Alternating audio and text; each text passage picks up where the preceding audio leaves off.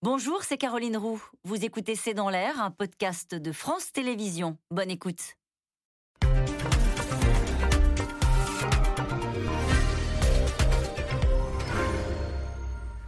Bonsoir à toutes et à tous. Nous attendons vos questions SMS, Internet et réseaux sociaux pour alimenter notre discussion. C'est du jamais vu depuis longtemps. 100 000 soldats américains présents en Europe, 40 000 sous commandement direct de l'OTAN.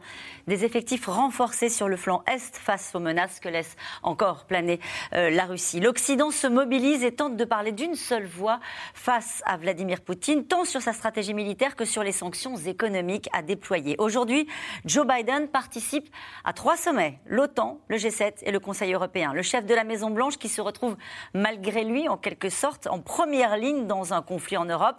Sur le terrain, ce qui ressemble à des reculs de l'armée russe inquiète paradoxalement, car la question de l'utilisation d'armes prohibées est désormais clairement posée. D'ailleurs, on a appris cet après-midi que l'OTAN va préparer ses forces contre une possible attaque chimique, nucléaire et biologique. Face à Poutine, jusqu'où ira l'OTAN? C'est le titre de cette émission. Avec nous pour en parler ce soir, Bruno Tertrais. Vous êtes politologue, spécialiste géopolitique et stratégique. Vous êtes directeur adjoint de la Fondation pour la recherche stratégique. Avec nous ce soir, Alexandra de Vous êtes politologue spécialiste des États-Unis et des relations transatlantiques. Vous êtes directrice à Paris du think tank transatlantique German Fund of the United States. Citons votre chronique dans l'hebdo le 1. Nos lignes rouges sont devenues rose pâle. Vous nous direz pourquoi dans un instant. Marion Van Rettegem, vous êtes grand reporter, chroniqueuse à l'Express. Vous êtes lauréate du prix Albert Londres, je le précise. Je cite votre dernière chronique. Non, ce n'est pas la guerre des autres. Enfin, Sylvie Berman, vous êtes ancienne ambassadrice de France en Russie de 2017 à 2019. Vous êtes présidente du conseil d'administration de l'Institut des hautes études de défense nationale. Bonsoir à tous les quatre. Merci de participer à ce C'est dans l'air en direct. Joe Biden à Bruxelles pour calibrer la réponse euh, à Poutine. 100 000 soldats en Europe. L'Amérique est de retour, Bruno Tertrais L'Amérique est de retour. Elle ne voulait pas être de retour. Ça n'était pas prévu. Rien ne se passe comme prévu. Vous savez, dans les conflits, c'est souvent le cas. On avait une Amérique qui prévoyait de se concentrer essentiellement sur la Chine. Les débats à l'OTAN jusqu'à l'automne se concentraient sur justement qu'est-ce qu'on, est-ce que l'OTAN doit s'occuper de la Chine ou pas? Et il était convenu que les Européens prennent une part de plus en plus grande à la défense du continent. Rien ne se passe comme prévu. C'est souvent le cas dans, dans les crises. Et bien, Joe Biden est obligé, au moins provisoirement, au moins pour quelques mois, peut-être pour quelques années, de réaffirmer solennellement et de renforcer euh, la garantie américaine, militaire à l'Europe. Il n'a pas le choix. Et le fait Pourquoi il, n'a pas le choix? Il n'a pas le choix parce que sinon ça aurait mis en doute, ça aurait mis en cause l'ensemble de la protection militaire que confèrent les États-Unis à leurs alliés, que ce soit en Europe ou en Asie. En Asie, au Japon, en Corée du Sud, on regarde très près de la, manière dont l'Amérique se comporte dans cette crise et le fait que Joe Biden soit venu en personne pour la deuxième fois pour un sommet en quelques mois. Pour son troisième déplacement à l'étranger. Hein. Troisième déplacement et c'est la deuxième fois qu'il est là pour un sommet de l'OTAN, pour un sommet aussi avec l'Union européenne. C'est important parce que les relations transatlantiques, ça ne se limite pas, euh, Alexandra de Boucheffer le sait bien, euh, ça ne se limite pas à l'OTAN. Et donc voilà, on est vraiment dans cette symbolique est extrêmement importante. Euh, ce, sommet de l'OTAN ne va pas prendre des décisions radicales. L'OTAN va bien comme, comme organisation militaire.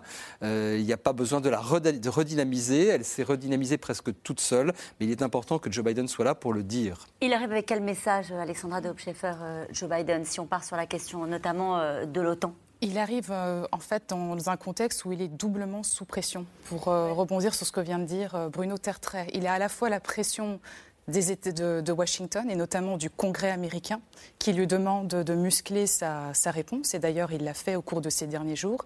Et il est sous la pression des Européens qui appellent en fait au retour du gendarme américain sur le continent européen et notamment les pays baltes, les pays, qu'on appelle, euh, pour simplifier, du flanc est de l'Alliance atlantique, la Pologne, la Roumanie. Et donc on a vraiment un réinvestissement des États-Unis après une période que j'ai trouvée intéressante où Biden a un petit peu euh, été un peu dans une posture de, retrait et, et, laissé en fait les Européens un peu euh, prendre leurs responsabilités.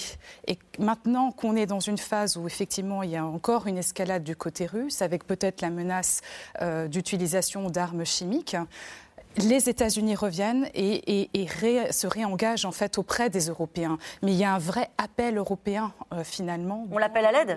Ah oui, complètement.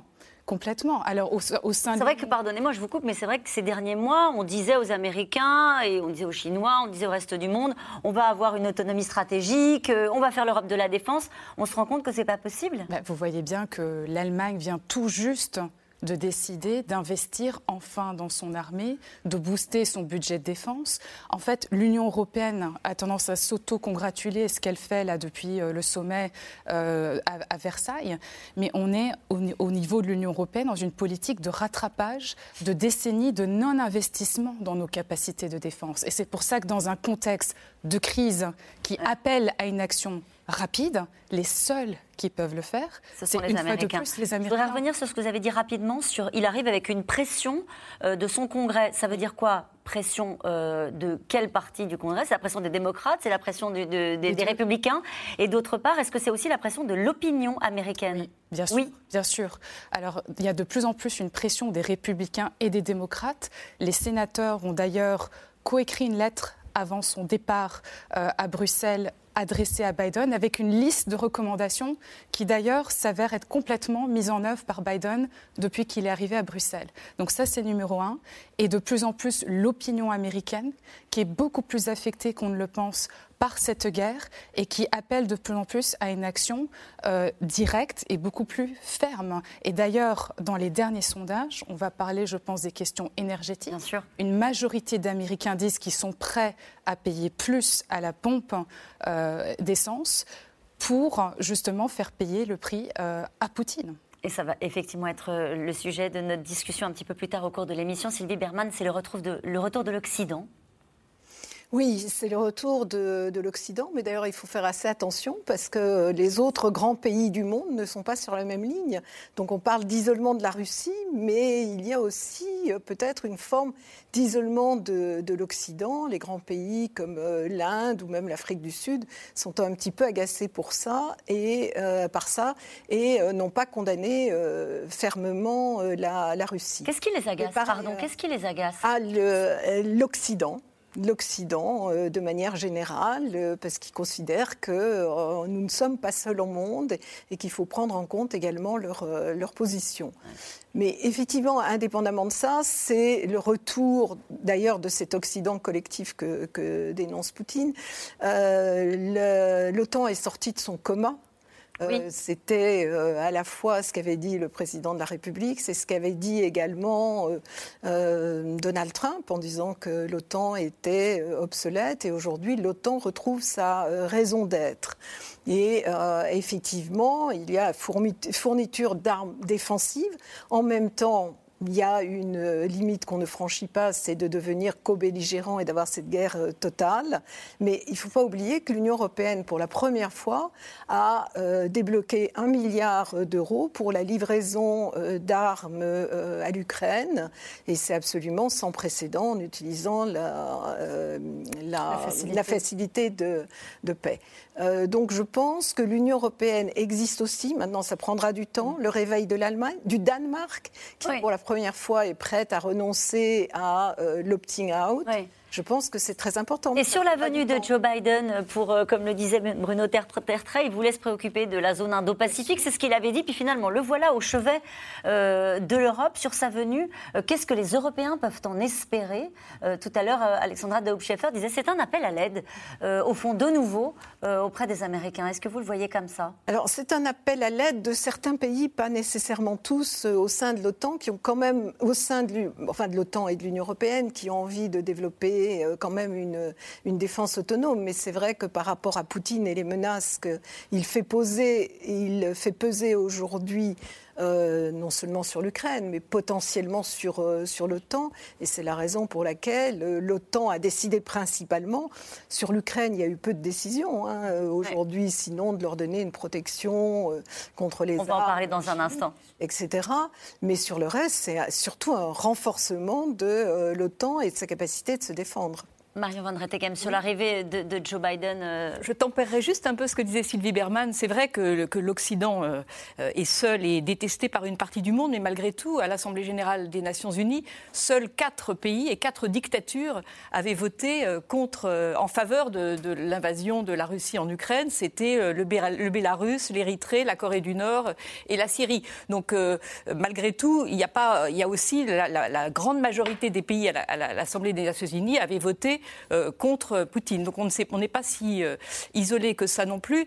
Et ce que je trouve, la, présence de Biden et la simple présence de ces trois sommets aujourd'hui, avec Biden, avec Zelensky qui va venir en invité d'honneur euh, par visioconférence au sommet de, l'Union européenne, c'est une énorme gifle pour Vladimir Poutine parce que c'est un affichage d'unité à laquelle, auquel il ne s'attendait pas du tout, auquel nous ne nous attendions pas non plus, parce que Poutine avait misé sur un état du monde, sur un moment du monde qu'il croyait divisé en sa faveur. C'est-à-dire qu'il pensait à juste titre d'ailleurs, que les États-Unis et l'Union européenne étaient divisés. Et c'est vrai qu'il y avait eu, Obama avait lancé ce moment en tournant, en, changeant l'objectif stratégique des États-Unis vers l'Asie plutôt que vers l'Europe. Il y a eu ce moment Trump, évidemment, qui était une rupture radicale. Et Joe Biden, qu'on avait un peu attendu comme le Messie après Trump, prolongeait cette mmh. politique d'Obama de se détourner de l'Europe pour aller vers les États-Unis. Et là, euh, donc, il, a misé d'abord sur la, la division Europe-États-Unis et il a misé sur la division qui était aussi réel à l'intérieur des pays européens, il a lui-même beaucoup attisé les nationalismes, il avait abouti au Brexit, il a été un peu derrière, etc. Et il avait des alliances. Or, il s'est totalement trompé. Qu'est-ce qui s'est passé? Il y a eu la crise du Covid, qui avait déjà été un moment d'unification de l'Europe avec le plan de relance. Il y a eu le fait que, pour la première fois, il y a eu une guerre aux portes de l'Europe, une guerre menée par une puissance nucléaire. Et finalement, Poutine a abouti au résultat inverse de ce qu'il espérait, c'est-à-dire un réveil de l'OTAN, un réveil de l'Europe et un réveil de l'Occident, de cette espèce d'entité qu'est l'Occident. Nous allons poursuivre euh, cette discussion. C'est vrai que c'est l'occasion de démontrer que cette guerre a ressuscité l'Occident. C'est la formule que vous venez d'utiliser. Aujourd'hui, Joe Biden, en tout cas, a participé à trois sommets, celui de l'OTAN, du G7 et à venir du Conseil européen, avec un enjeu majeur, démontrer l'unité euh, dans le choix des réponses militaires et économiques à opposer à Vladimir Poutine. Aubry Perrault et Nicolas Baudry-Dasson. À peine le pied posé sur le sol européen hier soir, Joe Biden entame un marathon diplomatique. À Bruxelles aujourd'hui, le président des États-Unis enchaîne trois sommets, celui de l'OTAN, du G7 et de l'Union européenne. Un mois jour pour jour après le début du conflit en Ukraine, devant des dirigeants européens qui ne cachent pas leur inquiétude, notamment les plus proches voisins de la Russie. Plus personne ne peut se sentir en sécurité désormais. Après, ce sera peut-être la Pologne ou les États baltes. Personne en Europe, même les pays éloignés de la frontière avec la Russie, ne sont en sécurité aujourd'hui. Comment resserrer les taux sur une Russie qui semble prête à tout? Les chefs d'État occidentaux affichent leur unité et annoncent un nouvel arsenal de sanctions. Moscou ne pourra plus, par exemple, utiliser ses réserves d'or pour ses transactions. Autre sujet sensible, la dépendance au gaz russe. L'économie russe est d'ailleurs au moment où je vous parle en cessation de paiement. Sa monnaie a dévissé, son isolement est croissant et notre pression ira s'accentuant en cherchant là aussi par tous les moyens d'obtenir un cessez-le-feu et la paix. Le monde occidental fait front avec l'espoir de faire plier la Russie au moment où son armée ne progresse plus. Les forces ukrainiennes parviennent même à lancer des contre-offensives, comme à Kiev, où l'armée russe a reculé d'une trentaine de kilomètres. L'Ukraine annonce aussi avoir détruit ce matin ce navire de guerre ennemi dans le port de Berdiansk, près de Mariupol. Deux autres prennent le large. De son côté, l'armée russe intensifie les bombardements sur les grandes villes.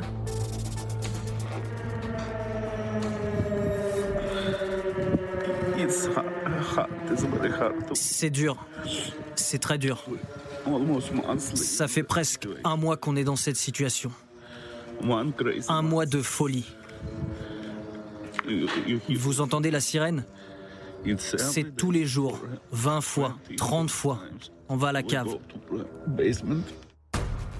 Les autorités ukrainiennes accusent les Russes d'aller plus loin avec l'utilisation de bombes au phosphore, une bombe hautement toxique qui permet d'éclairer les champs de bataille la nuit. Cela fait peur, mais nous voyons que la Russie franchit tous les interdits, toutes les limites possibles et impossibles. Je ne suis pas étonné qu'ils utilisent des bombes au phosphore.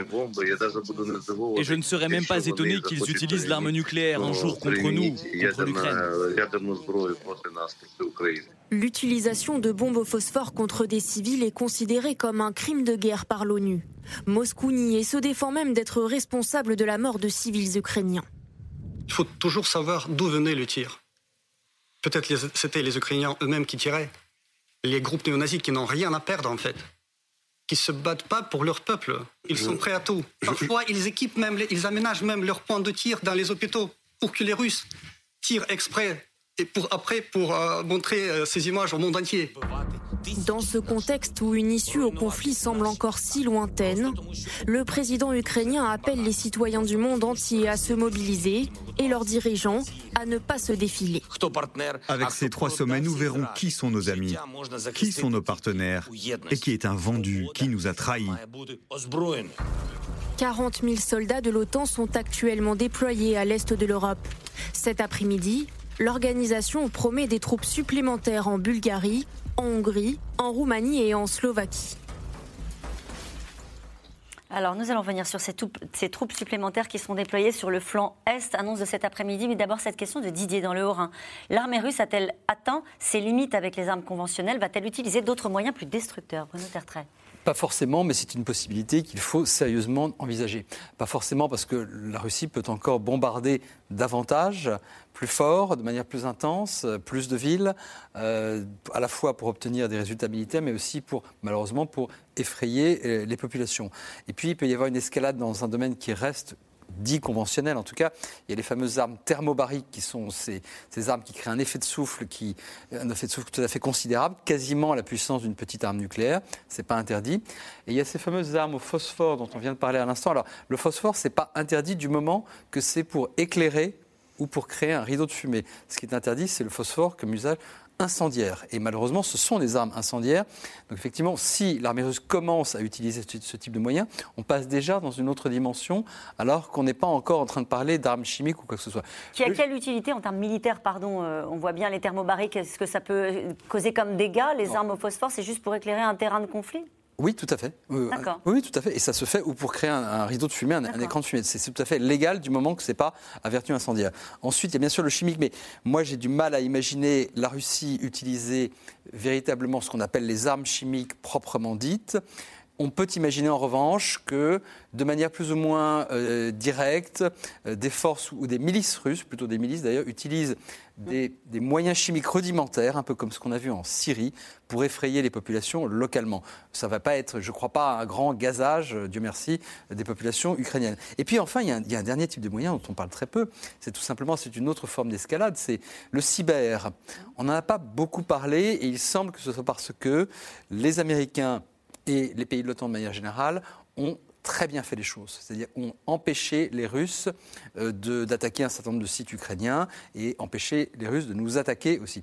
Les Russes ont énormément de capacités cybernétiques, il est tout à fait possible qu'ils puissent euh, essayer de s'en prendre à des pays voisins moins bien protégés que d'autres, simplement là encore pour diviser, pour effrayer, pour créer de la tension. Et puis il y a aussi, euh, malheureusement, il y a aussi le risque terroriste on peut tout, à fait imaginer euh, des, des, Tchétchènes, par exemple, parce que malheureusement, c'est déjà vu. Ça s'est déjà vu, euh, qui soient utilisés par Moscou pour faire des attentats. Je ne veux, surtout pas effrayer les gens, mais il, s'agit de dire que ça reste aussi une possibilité. On peut aller couper les câbles sous-marins, les Russes savent très bien faire. Donc il y a de multiples possibilités d'escalader et il serait très surprenant que dans les semaines qui viennent, les Russes n'emploient aucun des moyens dont j'ai parlé. Il ne faut pas trop se focaliser, à mon avis, sur le chimique quand même, même s'il y a effectivement cette décision de l'OTAN. C'est ça, c'était la question que je voulais vous poser. On est dans une bataille de communication. Souvent sur ce plateau, on nous explique que, euh, par exemple, les services américains communiquent sur leurs informations parce que c'est une bataille aussi de, voilà, de, communication et d'information. Oui. Euh, est-ce que sur la partie euh, armes chimiques et on est dans une peur qui est un peu surjouée de la part de l'Occident. Euh, effectivement, il y a eu cette annonce de cet après-midi que je rappelle pour les gens qui nous regardent. L'OTAN prépare ses forces, donc celles qui sont positionnées sur le flanc Est, euh, contre une possible attaque chimique, nucléaire, biologique. C'est-à-dire qu'on va leur donner des moyens pour se préparer. C'est-à-dire qu'il serait sans doute irresponsable du point de vue des commandements de l'OTAN de ne donner aucun équipement NRBC, comme on dit, c'est des tenues spéciales euh, qui permettent de protéger surtout les, troupes qui, de, de, premier, de premier euh, contre les effets, effectivement, euh, de moyens N, nucléaire, R, radiologique, B, biologique, C, chimique. Ça ne veut pas dire que l'OTAN est en train de se préparer à la guerre chimique, mais simplement, c'est une mesure de précaution qui ne me paraît pas tellement choquante. Est-ce que les Américains communiquent? Il y a une bataille de propagande, bien sûr, mais les Américains ont une stratégie très particulière depuis le début de cette crise, depuis déjà l'automne, qui est de dire dès qu'on pense que les Russes vont faire quelque chose, on va le dire avant pour essayer de les décourager, pour montrer qu'on est préparé. Donc là, je, pense vraiment qu'on n'est pas du tout dans une situation où des services inventeraient de la menace.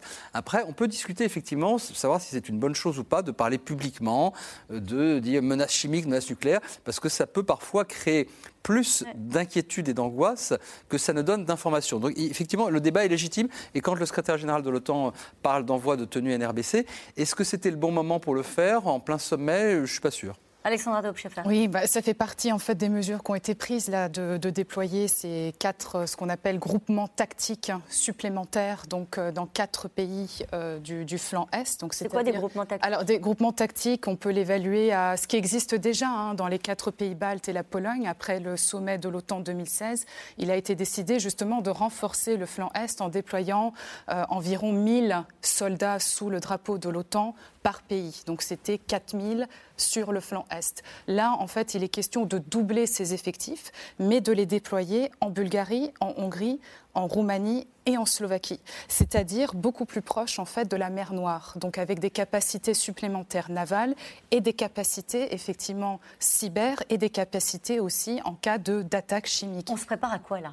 Bah, En faisant ça? Alors là, on est vraiment dans de la prévention on est dans de la prévention, de l'anticipation.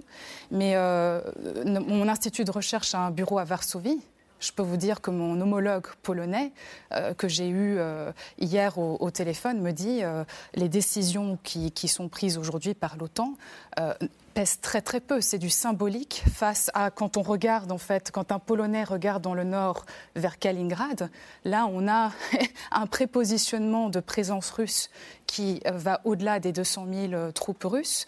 Vous regardez en Biélorussie, vous avez environ 30 000 euh, soldats russes présents et des bases militaires russes permanentes. Donc c'est vrai que ces mesurettes, qui peuvent paraître comme des mesurettes otaniennes, ne pèsent que très peu face à une présence russe massive. Et c'est vrai que nous, alors, on est en train de se congratuler de l'unité, c'est extraordinaire.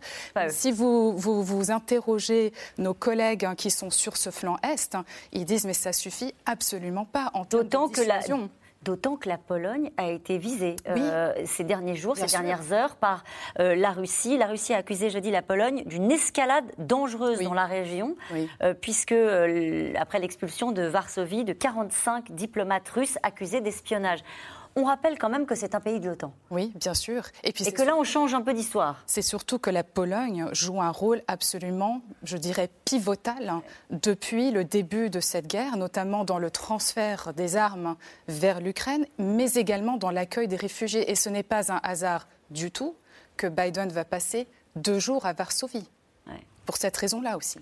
Euh, c'est là que peut être Sylvie Berman, c'est là que peut être euh, le point de tension, cet accident qu'on redoute depuis le début en disant euh, évidemment qu'on ne veut pas être rentré en guerre contre la Russie, mais si un pays de l'OTAN, la seule ligne rouge qui est claire pour l'OTAN, c'est celle-ci. Si un pays de l'OTAN est attaqué, naturellement que l'OTAN sera engagé dans ce conflit. Oui, mais je crois que là-dessus, euh, Vladimir Poutine euh, y réfléchira à deux fois parce que euh, son, son opération spéciale, comme il dit, est un échec. Ça fait un mois que la, guerre a été déclarée par, par la Russie avec des forces bien supérieures à celles de l'Ukraine et pour le moment, il n'a pris que la ville de, de Kherson. Et donc, ils n'ont pas les moyens de, de s'attaquer à la Pologne, à, la Pologne et à l'OTAN de, de, manière générale. Et donc, je ne pense pas qu'il va le faire mais on ne sait jamais. Hein. On dit souvent que Poutine, c'est une boîte noire et que finalement, on sait ce qu'il fait. On, peut savoir ce qu'il pense parce qu'il l'a dit, il l'a écrit, mais euh, savoir ce qu'il va faire, c'est beaucoup plus difficile. Alors, cela dit, sur l'utilisation des, euh, armes, bon, euh, phosphore, chimique ou autres, les fameuses armes hypersoniques, dont il est très fier, hein, il les a développées en 2018, il l'a annoncé au monde entier en disant maintenant vous allez nous écouter. Et donc, il les utilise, mais de manière conventionnelle pour le moment. Et c'est un moyen de montrer une supériorité à un moment où, sur le terrain, euh, les Russes euh, ont beaucoup de pertes. Il y a à peu près 10 euh, 000, morts. Si vous multipliez par 3 pour le nombre de blessés, ça veut dire que 30 000 soldats sont hors de combat dans une force qui est de 150 000 personnes. Il y a une question qui fait justement écho à ce que vous êtes en train de dire. on se fait plaisir en disant que Vladimir Poutine s'enlise, mais quelle preuve avons-nous qu'il souhaitait une guerre éclair alors, je crois que la preuve, c'est, si c'est un document authentique, c'est euh, l'article de RIA Novosti qui a été euh, publié trois jours après par erreur et qui euh, disait on a enfin récupéré l'Ukraine et on va pouvoir montrer notre supériorité aux pays occidentaux. Donc, il y a eu une stratégie qui devait bon, prendre toutes les villes et au début, on a considéré que Zelensky était en danger. Or, aujourd'hui, ils sont loin de Kiev. Il se concentre sur euh, Mariupol et sur euh, le sud et l'est du pays. Et c'était probablement pas le, le, souhait d'origine. C'est ce que dit le secrétaire général délégué de l'OTAN hein, aujourd'hui chez nos confrères de France Info. La qualité et la quantité des forces russes ne sont pas suffisantes pour prendre Kiev et la majorité des grandes villes. Ça, ça a l'air assez clair pour tous ceux qui surveillent la situation militaire de très près. Oui, et ce qui est intéressant, c'est que le Premier ministre ministre israélien qui est allé euh, voir euh, Poutine a cru comprendre que Poutine renonçait à son idée d'éliminer Zelensky, alors que c'était quand même un de ses objectifs de guerre au début. Marion Van Rettegem, sur à la fois cette, cette situation difficile, visiblement, hein, des, des, troupes russes sur le terrain, et en même temps l'OTAN qui juge bon quand même de positionner des troupes sur son flanc Est pour envoyer quand même le message à Poutine qu'il ne faudrait pas aller trop loin. Euh, on n'est pas encore dans un. on est très loin d'un cessez-le-feu. Enfin, c'est ça qu'on comprend aussi. Ça, c'est clair. Mais je pense que c'est lié. Les deux sont liés, en fait. Et l'échec de, l'opération spéciale que vous rappeliez, l'échec de la guerre éclair, qui est évident. Euh, il y a non seulement cet article de Novosti qui avait fuité par erreur, mais il y a le manque de préparation des, armées qui n'étaient pas ravitaillées pour tenir longtemps. On avait tout montrait que, que, vraiment. Et puis Vladimir Poutine avait totalement méjugé euh, ce qu'était ce l'Ukraine. Il a été surpris totalement par, par cette résistance. Il a il avait considéré euh, comme acquis que, les régions russophones, dans les régions russophones, il serait accueilli en libérateur. Ça n'a pas été le cas. Tout était une surprise et il, était parti sur une fausse idée de l'Ukraine qu'il avait quittée quasiment au début des années 90, qui était devenue une nation euh, euh, fière de l'être indépendante. Donc il a été surpris. Cet échec relatif, et, d'abord n'annonce pas la, fin de la guerre du tout, et n'est pas forcément une bonne nouvelle, parce que ça génère chez Poutine une frustration. Est-ce que cette frustration euh, voudra dire qu'il va se contenter de peu, c'est-à-dire qu'une fois qu'il aura pris Mariupol, parce que je doute qu'il s'arrête, s'il n'arrive pas à, terminer, si je, euh, si je, peux dire de, manière horrible, la prise de, Mariupol, je doute qu'il s'arrête avant, euh, je, doute qu'il se contente simplement de ce qu'il avait déjà d'ailleurs, c'est-à-dire il avait déjà une partie du Donbass, il avait déjà la Crimée, donc s'il faisait cette guerre, c'était pour avoir plus. Alors, soit il, se dit je n'y arrive pas, je négocie, j'ai de gros doutes, mmh. soit au contraire, il n'y arrive pas et il passe à l'étape supérieure. L'étape supérieure, c'est ce qu'il a déjà commencé à faire, c'est-à-dire euh, son, matériel très précis n'est pas au point, ses armes supersoniques euh, qui sont censées être très précises ne sont pas au point, donc il déploie la grosse artillerie. Il, commence à bombarder à, coups de grosse artillerie. Et là aussi, on peut, être, on peut se dire, alors je, pareil, je ne veux pas être alarmiste, je n'en sais rien, mais est-ce que l'étape supérieure, ce ne serait pas de se dire, si je n'arrive pas, si je n'arrive pas à venir à bout de cette ville de Mariupol et d'autres villes qui sont en état de siège, est-ce que je ne fais pas euh, des petites incursions dans l'arme, du côté des armes chimiques? La question est que nous posons ce soir et que se posent sans doute les, gens qui nous regardent, qui ont bien compris que euh, Vladimir Poutine avait dû corriger ses plans et que c'était une source d'inquiétude. C'est jusqu'où sommes-nous prêts à aller, nous?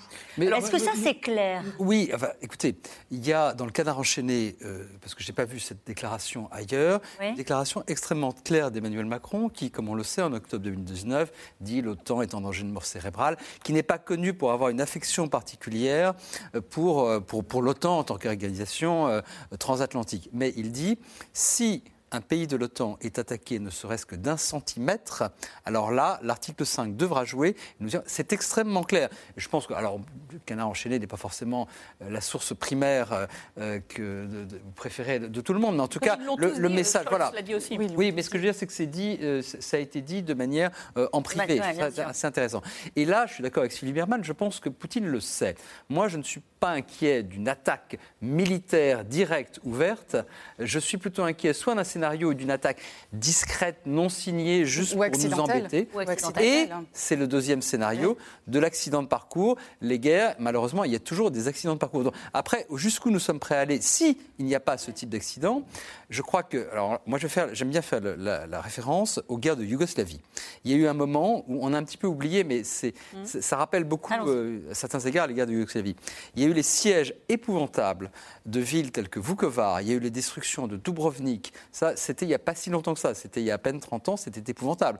Ça ne nous concernait pas directement, mais la Serbie n'était pas une puissance nucléaire. On aurait pu techniquement y aller, entre guillemets, euh, sans rentrer en guerre contre une puissance nucléaire. Donc c'était faisable. Mais il a fallu attendre une conjonction à la fois politique et militaire.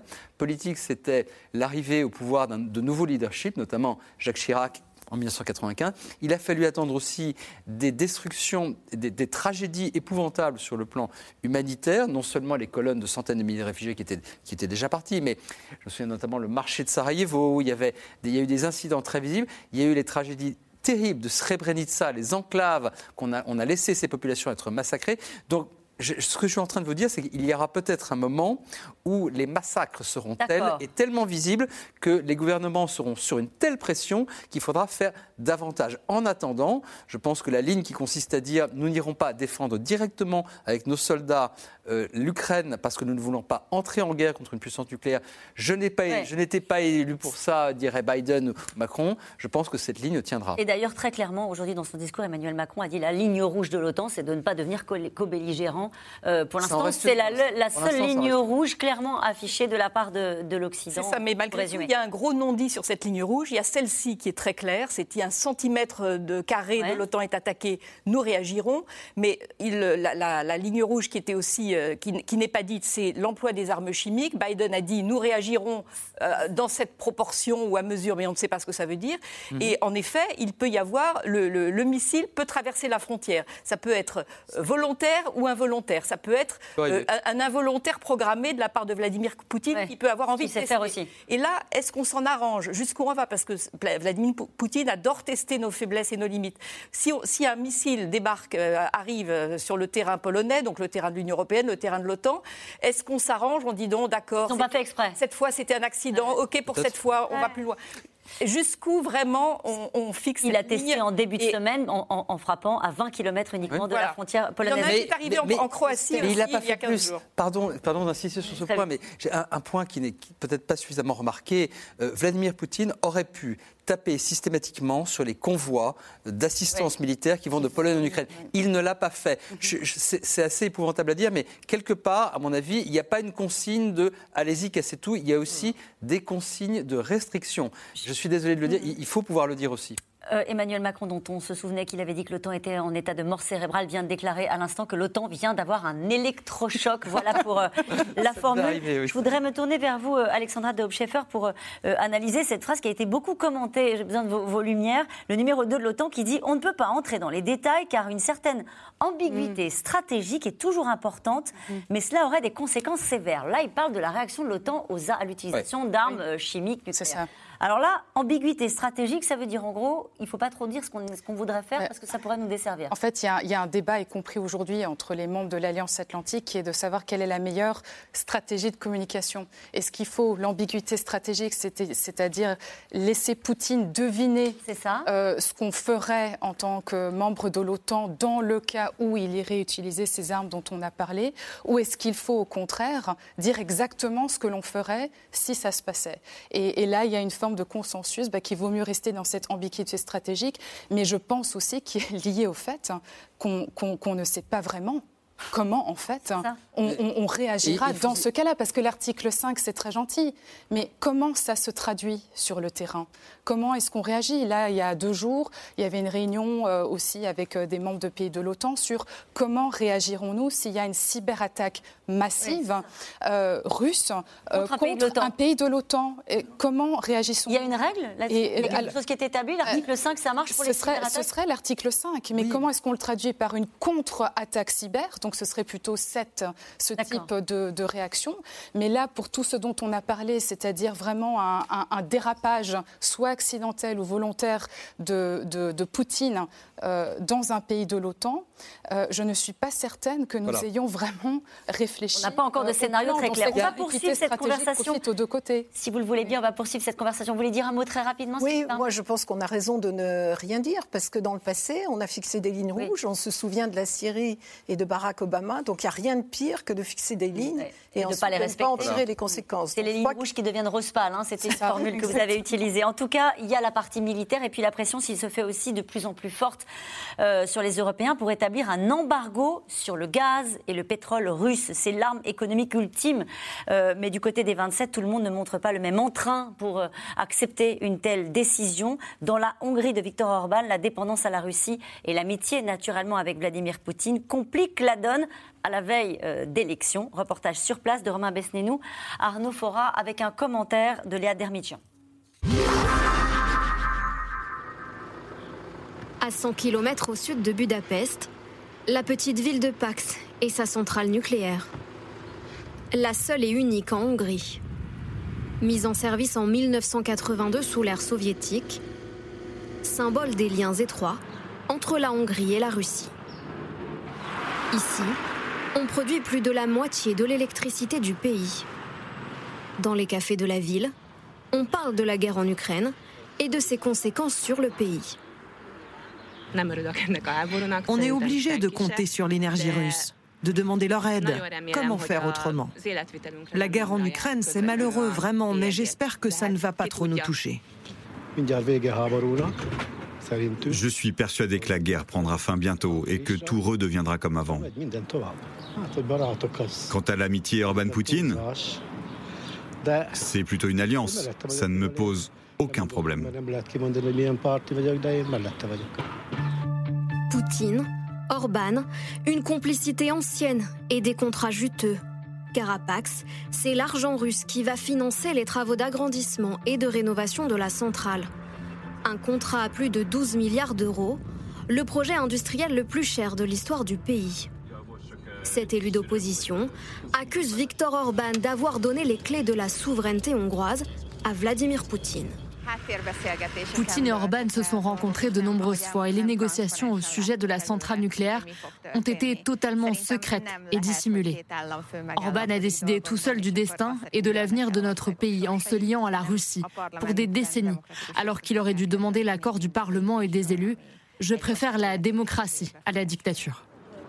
À quelques semaines des élections législatives en Hongrie, la guerre en Ukraine vient rebattre les cartes. Orban et son parti, le Fidesz, devant un choix géopolitique majeur. Poursuivre la politique d'ouverture vers le Kremlin à l'est ou bien se rapprocher des pays européens à l'ouest. À l'image de son parti, Sarah Botton marche sur un fil. Vous voulez des bracelets? Tenez, prenez-en un pour votre fils.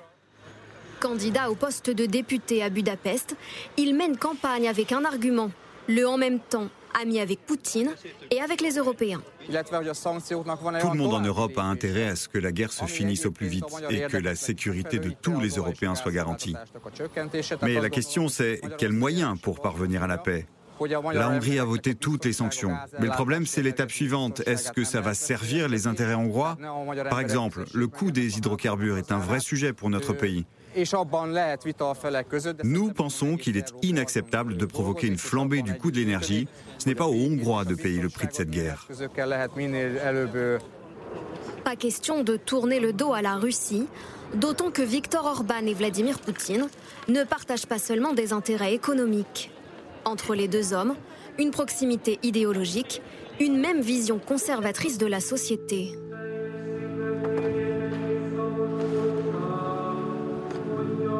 Comme tous les soirs dans cette église, des fidèles venus assister à la messe du prêtre Attila Lovassi.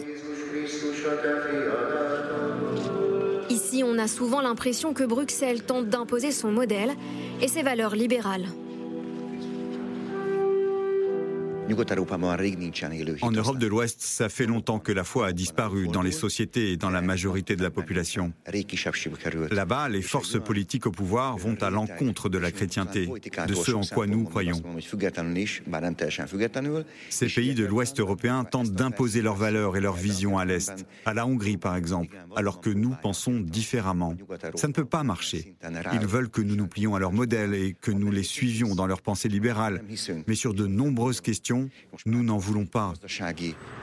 Le 3 avril prochain, la Hongrie sera le premier pays européen à se rendre aux urnes depuis le début de la guerre en Ukraine, avec une question quel effet la guerre aura-t-elle sur le résultat du vote? Une question pour vous, Sylvie Berman. Quelle est la position de Viktor Orban sur cette guerre? Bah, il est assez euh, ambigu. Il ne va pas défendre la guerre, mais en même temps, il est très proche de Vladimir Poutine et donc euh, il n'accepte pas euh, les mesures de rétorsion qui ont été prises. La question du gaz, comme on le vient de le voir, est très importante, du gaz, de l'électricité, parce qu'en fait, il est totalement dépendant de, de, la Russie. Donc, je pense que ça sera évoqué un peu plus tard à, la rencontre des, des chefs d'État de, de l'Union européenne, mais il est probable que à la fois la Hongrie puis l'Allemagne et peut-être d'autres pays vont, euh, vont s'y opposer. Mais ça le met dans une situation compliquée, lui cette intervention malgré tout, cette guerre euh, lancée par la Russie contre, contre l'Ukraine Alors ça le met dans une situation compliquée parce qu'il est sous pression, il est sous pression de, de pays occidentaux, sous pression des euh, Américains, mais également d'une certaine partie de sa population dans la mesure où il y a des élections très, très proches. Oui, non, il a, il a, Orban lui-même a utilisé la formule de calme stratégique. C'est sa position euh, par rapport à, l'invasion russe en Ukraine. C'est-à-dire, on veut pas. Alors, c'est pas l'ambiguïté stratégique, mais c'est le calme stratégique. Donc, c'est-à-dire, on veut rester en dehors de, tout ça, mais quand même, on, soutient les sanctions euh, à l'égard de, Moscou. En revanche, on, rejette, et le reportage l'a très bien monté, toute sanction qui pourrait mettre en péril euh, la, question du, prix du, gaz. Hein. Il faut savoir que la Hongrie dépend à près de 90 du gaz russe, à près de 75% du pétrole russe. Orban a signé en octobre dernier avec Vladimir Poutine un accord avec Gazprom de 15 ans euh, justement de, de fourniture de gaz contournant l'Ukraine. Donc il y, a à la fois cette dépendance énergétique, ce lien aussi personnel qu'Orban avait tissé avec Poutine, donc ça l'embarrasse, tout comme ça embarrasse certains de nos candidats à l'élection présidentielle aujourd'hui, qui avaient une position plutôt favorable vis-à-vis de, Poutine. Donc il faut qu'il joue ce, jeu en fait de, l'ambiguïté entre euh, l'Europe et puis euh, Moscou. En tout cas, ça illustre la, fragilité malgré tout de l'unité affichée euh, de l'Europe, notamment sur la question énergétique. Quand on entend parler de déclencher un embargo euh, sur le gaz et le pétrole russe, on se dit que tout le monde n'irait pas le cœur léger sur une décision comme ça. C'est clair, mais euh, la, Hongrie n'est pas seule à dépendre à 90% du gaz russe. L'Autriche dépend, je crois, même à 100% du gaz russe. Il y a énormément de pays, notamment de, l'Est. Mais ce qui est intéressant euh, avec Orban, c'est qu'il y a quand même un retournement. Il y, avait, il y a toujours eu une, fracture très, très importante en Europe, entre les dirigeants européens comme dans la politique française d'ailleurs, entre les, les pro-Poutine et les anti Poutine. C'est très déterminant. Et là, cette guerre a quand même changé la donne pour, Orban, pour qui était toujours allié avec la Pologne, euh, notamment dans l'euroscepticisme, dans l'opposition à l'Union européenne, etc. Et les, Polonais, eux, sont très anti-russes depuis toujours par tradition. Et là, tout d'un coup, la, Pologne et la Hongrie finissent par, qui se divisaient sur Poutine, finissent par se, comment dire, se rejoindre là aussi. Et ces divisions s'estompent un peu. Orban a, voté toutes les sanctions euh, contre, contre Poutine. Il file doux. Euh, il ne faut pas oublier non plus qu'il y a quelque chose de très important en Hongrie qui s'est passé en 1956. C'est que les chars russes, ils les ont vus arriver. Et que la Hongrie, euh, face à Poutine, malgré tout, on aimait bien, Orban adorait cultiver son amitié avec Poutine. Il, a dit d'ailleurs que c'était avec Erdogan le, le modèle d'homme politique pour lui, c'était celui auquel il voulait se référer. Mais il est, face à une population, notamment qui vieillit, et la, la, Hongrie est une population très vieille. Il y a 10 millions d'habitants, comme il y en avait il y a 30 ans, ils étaient 10 millions. Donc ces gens-là, ils ont vécu 56. Et je peux vous dire qu'un pays qui se fait envahir par des chars russes, ça réveille des. Et ils veulent la protection des Américains. Et ils veulent la protection des Américains. Et Orban a une élection dans moins de trois semaines, si je compte bien. Et il n'a pas intérêt à se mettre à dos la population. Et pour ce qui est de, de la dépendance au gaz russe, encore une fois, c'est vrai que c'est un problème. C'est pas étonnant d'ailleurs que ce soit les jeunes qui en parlent.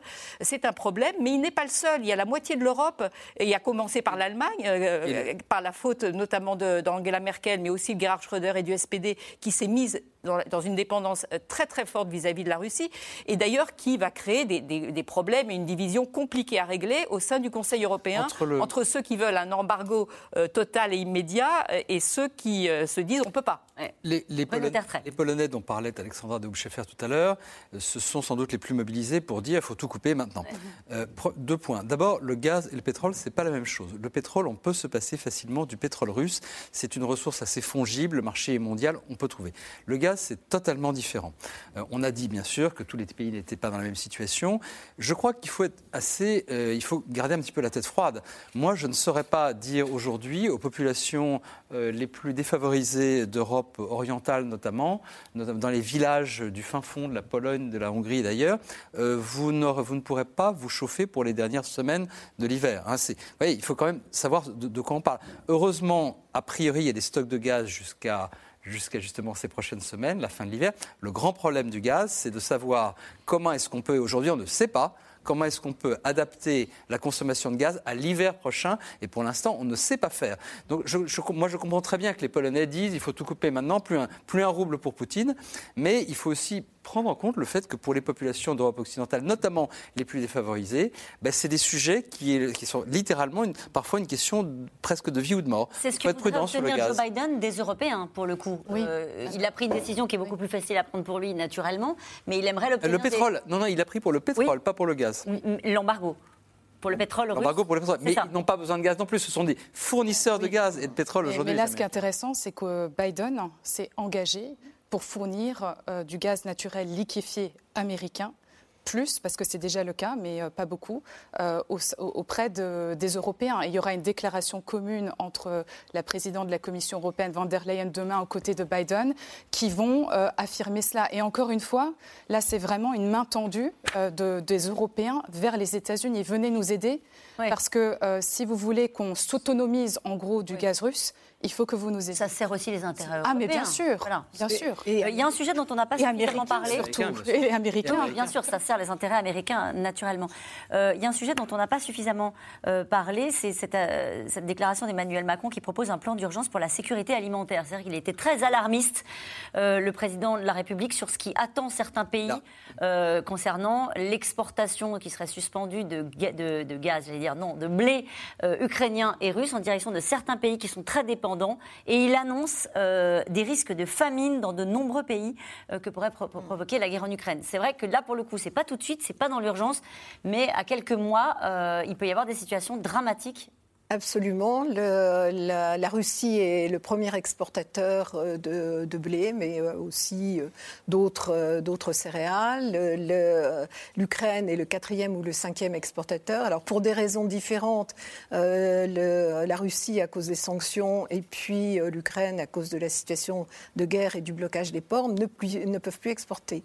Or, les pays parmi les plus pauvres, comme le, la, Tunisie, l'Égypte, et puis des pays d'Asie centrale et des pays d'Asie du Sud-Est, sont complètement dépendants de ces exportations. Et donc, il y a un risque de crise alimentaire et d'émeute de la faim, comme il y en a eu. On se souvient de la révolution du jasmin euh, en Tunisie, qui avait été euh, provoquée justement par un, euh, renchérissement des prix alimentaires. Et ça veut dire aussi des conséquences pour l'Europe, davantage de réfugiés dans, dans nos pays. J'avais une question à vous poser sur la déclaration de l'OTAN qui demande en des, des, comptes et à, la, à, la, Chine sur une espèce de double jeu des Chinois. Quel est le problème? On soupçonne les Chinois de livrer des, des armes russes? Alors surtout de, soutenir Poutine tout le long de, cette crise. Et d'ailleurs, Biden est aussi à Bruxelles hein, pour faire pression sur les Européens en amont du sommet UE-Chine qui aura lieu la semaine prochaine, et donc de créer aussi une forme d'alignement des Européens sur la posture dure américaine, de la diplomatie américaine, qui n'a cessé, on l'a vu au cours de ces derniers jours, d'avoir un, dialogue plus que ferme avec la Chine. Faites attention, parce qu'on on voit, vous vous soutenez, et si vous vous soutenez économiquement et potentiel militairement la Russie, eh bien vous seriez, vous seriez complice. Et là, et là, ce serait un vrai problème d'ordre, géopolitique, en fait. Mais le problème, c'est qu'on est confronté à une alliance, alors non pas amicale, hein, c'est pas la grande amitié entre Poutine et Xi Jinping, mais on, on a vraiment une, une alliance, une, une espèce de coordination de plus en plus entre la Chine et euh, la Russie sur tous ces enjeux. Et c'est la première fois dans une déclaration conjointe russo-chine que la Chine dit attention l'OTAN devrait euh, faire attention euh, à ne plus s'élargir vers l'Est. Donc elle commence de plus en plus à prendre position sur les questions européennes. Pardonnez-moi, je vous presse, mais il faut qu'on aille au troisième reportage. Il y a les enjeux militaires, les enjeux économiques et naturellement le sujet humanitaire. Les chiffres sont vertigineux. 4,3 millions d'enfants ukrainiens ont été déplacés. La moitié ont dû quitter leur pays. L'Europe se retrouve confrontée à des enjeux inédits. En France, après l'accueil d'urgence, les familles s'organisent car chaque jour, l'idée d'un retour pour les Ukrainiens s'éloigne un peu plus Reportage Juliette Ballon, Diane Cacciarella, avec un commentaire de Constance Meyer. À des milliers de kilomètres de l'Ukraine, au cœur du golfe du Morbihan, l'île aux Moines. Depuis quelques jours, l'île compte trois nouveaux habitants.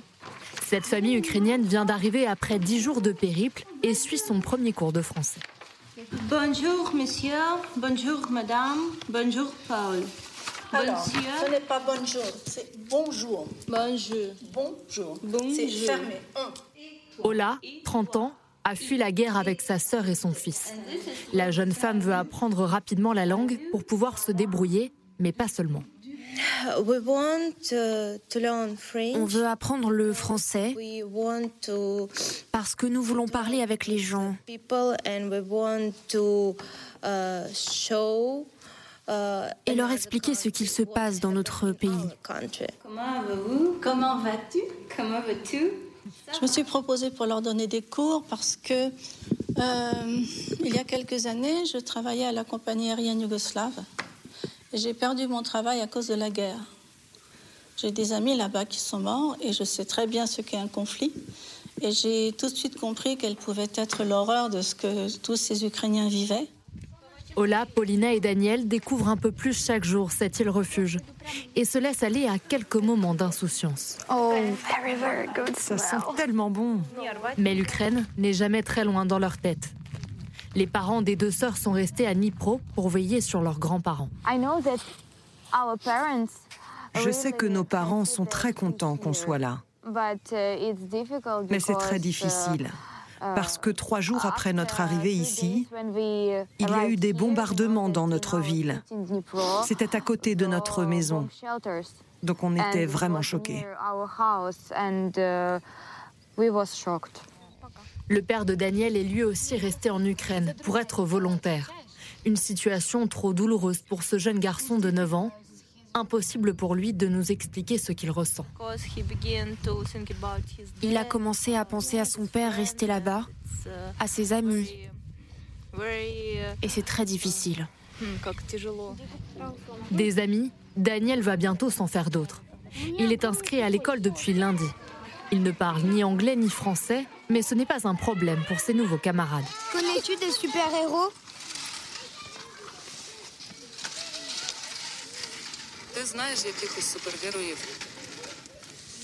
Petit à petit, on va essayer de le comprendre, de, de, l'intégrer dans l'école et euh, qu'il ait confiance et qu'il euh, commence à jouer avec nous. Quoi.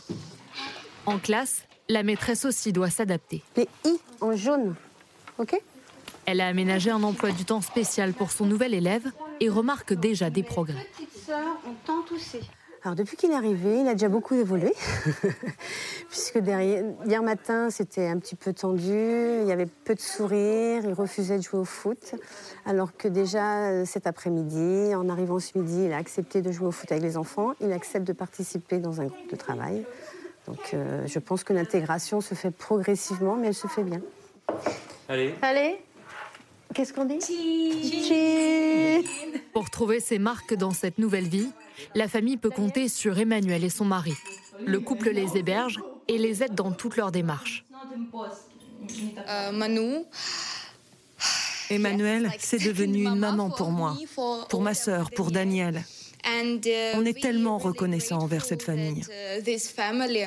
Je suis vachement touchée par ce qu'elles me disent, parce que, enfin, quand on voit tout ce qui se passe à la télé actuellement et, et comment ne pas. Je suis une maman quelque part avec mes enfants, mais maintenant je suis une maman avec elles et, et voilà, je j'ai pas de mots en fait. Grâce à Emmanuel, Ola et Paulina ont trouvé un travail dans la restauration. Les deux sœurs vont pouvoir commencer à bâtir leur nouvelle vie. Comme 10 500 Ukrainiens en France, elles ont obtenu une autorisation de séjour provisoire. Et cette question, rarement on a vu dans l'histoire un exode aussi massif et rapide. Comment s'organise l'accueil des réfugiés ukrainiens?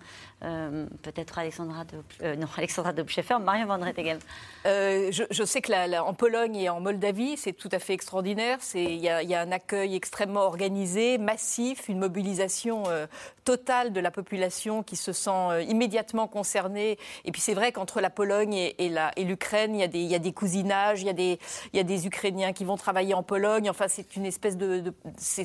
le mélange est très naturel. Mais je crois que les Polonais sont tout à fait exemplaires. Euh, pour la Moldavie, c'est plus difficile. Il y a beaucoup d'ONG qui, qui participent aussi. Moi, l'expérience que j'ai de l'accueil des réfugiés, c'était en Allemagne en 2015, où j'ai assisté euh, par des reportages à, la mobilisation extraordinaire de la société allemande, quelque chose dont qu'on est incapable de faire nous-mêmes, c'est-à-dire ça s'est passé au niveau euh, des, des régions, des sous-régions, des départements, des petites villes, des villages, où tout le monde était impliqué dans l'organisation des couchages, de, de livraison de nourriture et je pense que ça donnait d'ailleurs un, ciment, euh, une sorte de solidarité et de ciment à la population. Et ce qui s'est traduit euh, quelques années après, avec des élections euh, récentes en Allemagne, où l'extrême droite, le thème de l'immigration n'a même pas été un sujet aux élections qui ont suivi. Sylvie Berman, c'est un défi là aussi qui est posé aux Européens. Pour l'instant, ça se passe très bien. vous l'avez dit pour la Pologne, mais pour les autres pays qui sont à la frontière ou pour les pays comme la France notamment, qui, alors les seuls qui ne sont pas dans l'Europe mais qui refusent de recevoir des, Ukrainiens, c'est la Grande-Bretagne. Hein. Oui, oui, tout à fait. Et d'ailleurs, euh, dans les Ukrainiens qui arrivent en France, euh, gare de l'Est, euh, certains demandent à aller bon, à Barcelone, et puis alors certains ont demandé au Royaume-Uni. Et on leur a expliqué qu'il fallait aller demander un visa et que ce n'était pas du tout garanti. Et il y a une pression de l'opinion hein, en Grande-Bretagne pour accueillir des, réfugiés. Ça ne se passe pas si bien que ça. Oui, ben, évidemment, toute la population n'est pas derrière Boris Johnson là-dessus. Un mot quand même sur la Pologne, parce que la Pologne, il y a déjà 1 500 000 travailleurs, effectivement, comme euh, le, disait Marion. Donc c'est plus facile de les accueillir. Lvov, enfin Lviv, pardon, c'est une ville très, euh, très polonaise aussi. Puis ils se refont un peu une virginité. Hmm. Parce que euh, là, ce sont des blancs et des chrétiens, quand ce n'est pas le cas. c'est le cas pour tout le monde. C'est-à-dire si oui, je suis d'accord. Si les Ukrainiens, il faut le dire, si les Ukrainiens sont aussi bien, aussi facilement accueillis, c'est qu'il y a un sentiment, justifié ou non, de proximité culturelle euh, qui n'existait pas dans d'autres pays. Je voudrais revenir très brièvement sur, trois points. D'abord, on a quand même vu quelque chose il y a 30 ans, la crise yougoslave, les flots de réfugiés, on l'a un peu oublié. Je reviens sur la, sur la guerre en Yougoslavie. Les flots de réfugiés, c'était plusieurs millions également. C'était il n'y a pas si longtemps que ça. Deuxième point, ce qui est très frappant dans la plupart des pays limitrophes, c'est que ce sont d'abord et avant tout les municipalités, les villes qui se sont organisées. troisième point quand même, c'est vrai qu'en France, pour le coup, on n'a jamais vu un tel élan de solidarité, à tel point d'ailleurs que les ONG, je discutais avec le patron d'une ONG ce matin, disait arrêtez de, vider, arrêtez de vider les greniers, ah arrêtez de donner des vêtements. On a besoin, d'ailleurs je vais passer le message, Alors, ils ont besoin de quoi? On a besoin de kits d'hygiène, de jouets pour les enfants et surtout de financement pour que nous puissions nous adapter les besoins. Donc arrêtez de vider vos greniers, c'est super sympa et c'est pas ça dont on a besoin. Le message est passé. Nous revenons maintenant à vos questions. Euh, avec ces sommets en cascade, que peut espérer l'Ukraine en matière d'armement et d'intervention militaire Alexandra de Alors, euh, en matière d'armement, il y a vraiment eu là une accélération aussi parce que le président Biden a décidé d'accélérer la livraison d'armement, notamment des, euh, des, armes à plus longue portée qui pourraient donc davantage viser les, les avions russes, des livraisons aussi de, de, drones. Et puis, on voit une accélération, y compris des pays comme la Suède, hein, qui n'ont jamais fait ça depuis euh, n'ont jamais fait ça en temps de guerre, de livrer des armes également anti-chars, anti-aériens. Donc ce sont des armes défensives, mais qui, on le, on le voit, ont une, très claire efficacité dans la capacité de l'armée ukrainienne à résister, voire à repousser les forces russes. Donc ces, ces, armes sont extrêmement importantes. Et là, encore une fois, la Pologne joue le rôle vraiment de plateforme de livraison de ces armes. Avec l'idée que ce conflit pourrait aussi se déporter du côté naval. Oui, absolument. Euh, L'Ukraine a expliqué qu'elle avait euh, touché un navire russe. Oui, absolument. Et euh, je pense qu'avec une armée russe qui, on le voit, connaît de plus en plus de problèmes au sol, ça va bientôt pas tarder dans le ciel. On va très vite maintenant avoir beaucoup plus de, de confrontations en mer. Allez, beaucoup de questions ce soir. Des bombes, les bombes au phosphore font-elles partie des armes chimiques et biologiques interdites par la Convention de Genève? Bruno Tertrais. C'est l'usage, certains usages des armes au phosphore, l'usage incendiaire, qui est interdit par les conventions internationales. Là, les bombes au phosphore ne sont pas en elles-mêmes considérées comme des armes chimiques au sens formel du terme. Que sait-on de l'entourage proche de Poutine, notamment de certaines figures qui ont disparu des écrans? Alors, je crois qu'on ne sait pas grand-chose. Hein. En réalité, on a constaté que euh, le ministre de la Défense, qui est un ami proche avec lequel euh, Vladimir Poutine partait régulièrement en vacances dans l'Altaï, euh, qui est à la fois bouddhiste, chaman, mais qui en même temps s'était converti à l'orthodoxie parce qu'on parlait de lui comme un possible successeur de Vladimir Poutine. Effectivement, on ne le voit pas. Il y a des rumeurs disant qu'il a des problèmes cardiaques, mais c'est vrai qu'il y a... Certains médias français, cette information est tombée cet après-midi, disent qu'il aurait été écarté. Alors là, ce serait vraiment des signaux importants à surveiller. Ça traduirait une fragilité dans l'état-major euh, et dans les hommes qui sont autour euh, de, Vladimir Poutine. Oui, si c'était avéré, effectivement. Mais ce qui est intéressant, c'est qu'en réalité, euh, Shoigu, qui parade toujours en tenue militaire, n'est pas un militaire c'est un ingénieur. Et comme euh, effectivement la, guerre euh, euh, ne, répond pas aux attentes de Vladimir Poutine, est-ce qu'il juge que c'est lui qui est responsable? Est-ce que c'est le chef d'état-major? Je crois que là-dessus, on est réduit quand même aux spéculations. Il ne faut pas trop se prononcer. c'est une discipline, hein, ça s'appelle la criminologie, hein, le fait d'étudier ce qui se passe vraiment au, Kremlin. On en parlait l'autre jour grâce à vous, Bruno Tertrais. Y a-t-il encore des journalistes dans la ville martyre de Mariupol? Je ne sais pas. Euh, je ne sais pas. J'avais vu, vu qu'une équipe de AP qui avait fait un reportage très très poignant d'ailleurs était euh, se présentait comme étant les seuls encore sur place. Maintenant, je n'en sais rien. Certains ont été exfiltrés, hein, parce qu'ils étaient euh, visés précisément par, euh, par l'armée russe. Poutine peut-il encore rappeler ses troupes d'Ukraine sans perdre de sa superbe et de sa crédibilité sur la scène internationale? Alors peut-être qu'on va en débattre avec Sylvie Berman, mais moi j'ai le sentiment que quoi qu'il se passe, Poutine présentera les choses comme une victoire. Ah. Il peut très bien, peut-être pas demain, mais à un moment décider qu'il aura donné une sorte de leçon à l'Ukraine et essayer de s'en sortir avec la tête haute, ce qui, dans ce pays que euh, Sylvie, vous connaissez mieux que moi, mais après tout, ça pourrait passer. Faut-il écarter ce scénario? Moi, je n'en suis pas tota-, totalement certain. Alors, moi, je pense que Vladimir Poutine ne peut pas perdre la face. Et s'il ne gagne pas, par exemple, Mariupol, même si on considère que c'est un gain marginal, euh, il ne peut pas céder. Et je pense qu'il aura tendance, euh, au contraire, à vouloir se venger sur les populations civiles. Donc, quoi qu'il se passe, effectivement, il présentera ça comme un succès. Succès, il faut que ça ressemble à un succès. Si c'est pour garder euh, simplement le Donbass euh, qui l'occupait hmm. déjà, ça, ne suffira pas. Si, oui, mais je pense que Mariupol est important à cet égard. D'abord, c'est sur la mer d'Azov, c'est l'accès à la mer. Et puis, en plus de ça, ça veut dire on élargit la zone déjà occupée. On écarte totalement l'idée qu'ils veuillent prendre possession de Kiev. Alors, on ne peut jamais rien écarter, bien évidemment, parce que quand il en aura fini avec Mariupol, parce que je crois que Mariupol, euh, malheureusement, va tomber, il peut se retourner contre Kiev. Mais Justement, je crois que le constat actuel, c'est quand même qu'il n'a pas les moyens de prendre une. Regardez cette question, toujours, je vous laisse la parole. Hein. Le siège de Kiev confirmera-t-il que Vladimir Poutine veut toute l'Ukraine et qu'il ne se satisfera pas de quelques morceaux? Mais je crois qu'il a évolué quand même, parce que même si les informations qui sont sur sa table sont celles souvent du FSB ou des services de renseignement de l'armée, il doit quand même savoir ce qui se passe aujourd'hui, y compris à Kiev. Que signifie la présence de Joe Biden en Europe? Un affichage de, force et d'unité, avant tout. Même si les déclarations ne sont pas forcément spectaculaires, euh, je pense que c'est un, message d'unité qui, est, une, encore une fois, une gifle pour euh, Vladimir Poutine. Pourquoi des Tchétchènes se battent pour Vladimir Poutine alors qu'il a rasé Grozny? Parce qu'il contrôle totalement, via Kadyrov, euh, les Tchétchènes. Orban n'est-il pas le loup dans la bergerie de l'OTAN?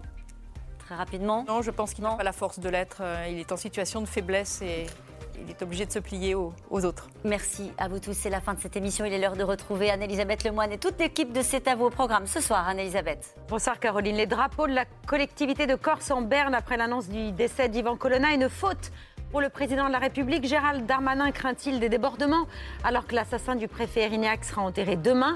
On lui pose la question. Il est notre invité ce soir. Merci Anne-Elisabeth. Demain, vous retrouvez euh, Axel de Tarlet pour un nouveau C'est dans l'air. Et puis, je vous rappelle que vous pouvez retrouver notre émission quand vous le souhaitez en replay et en podcast. Vous étiez 1 700 000 à le faire le mois dernier. Alors, continuez. Belle soirée.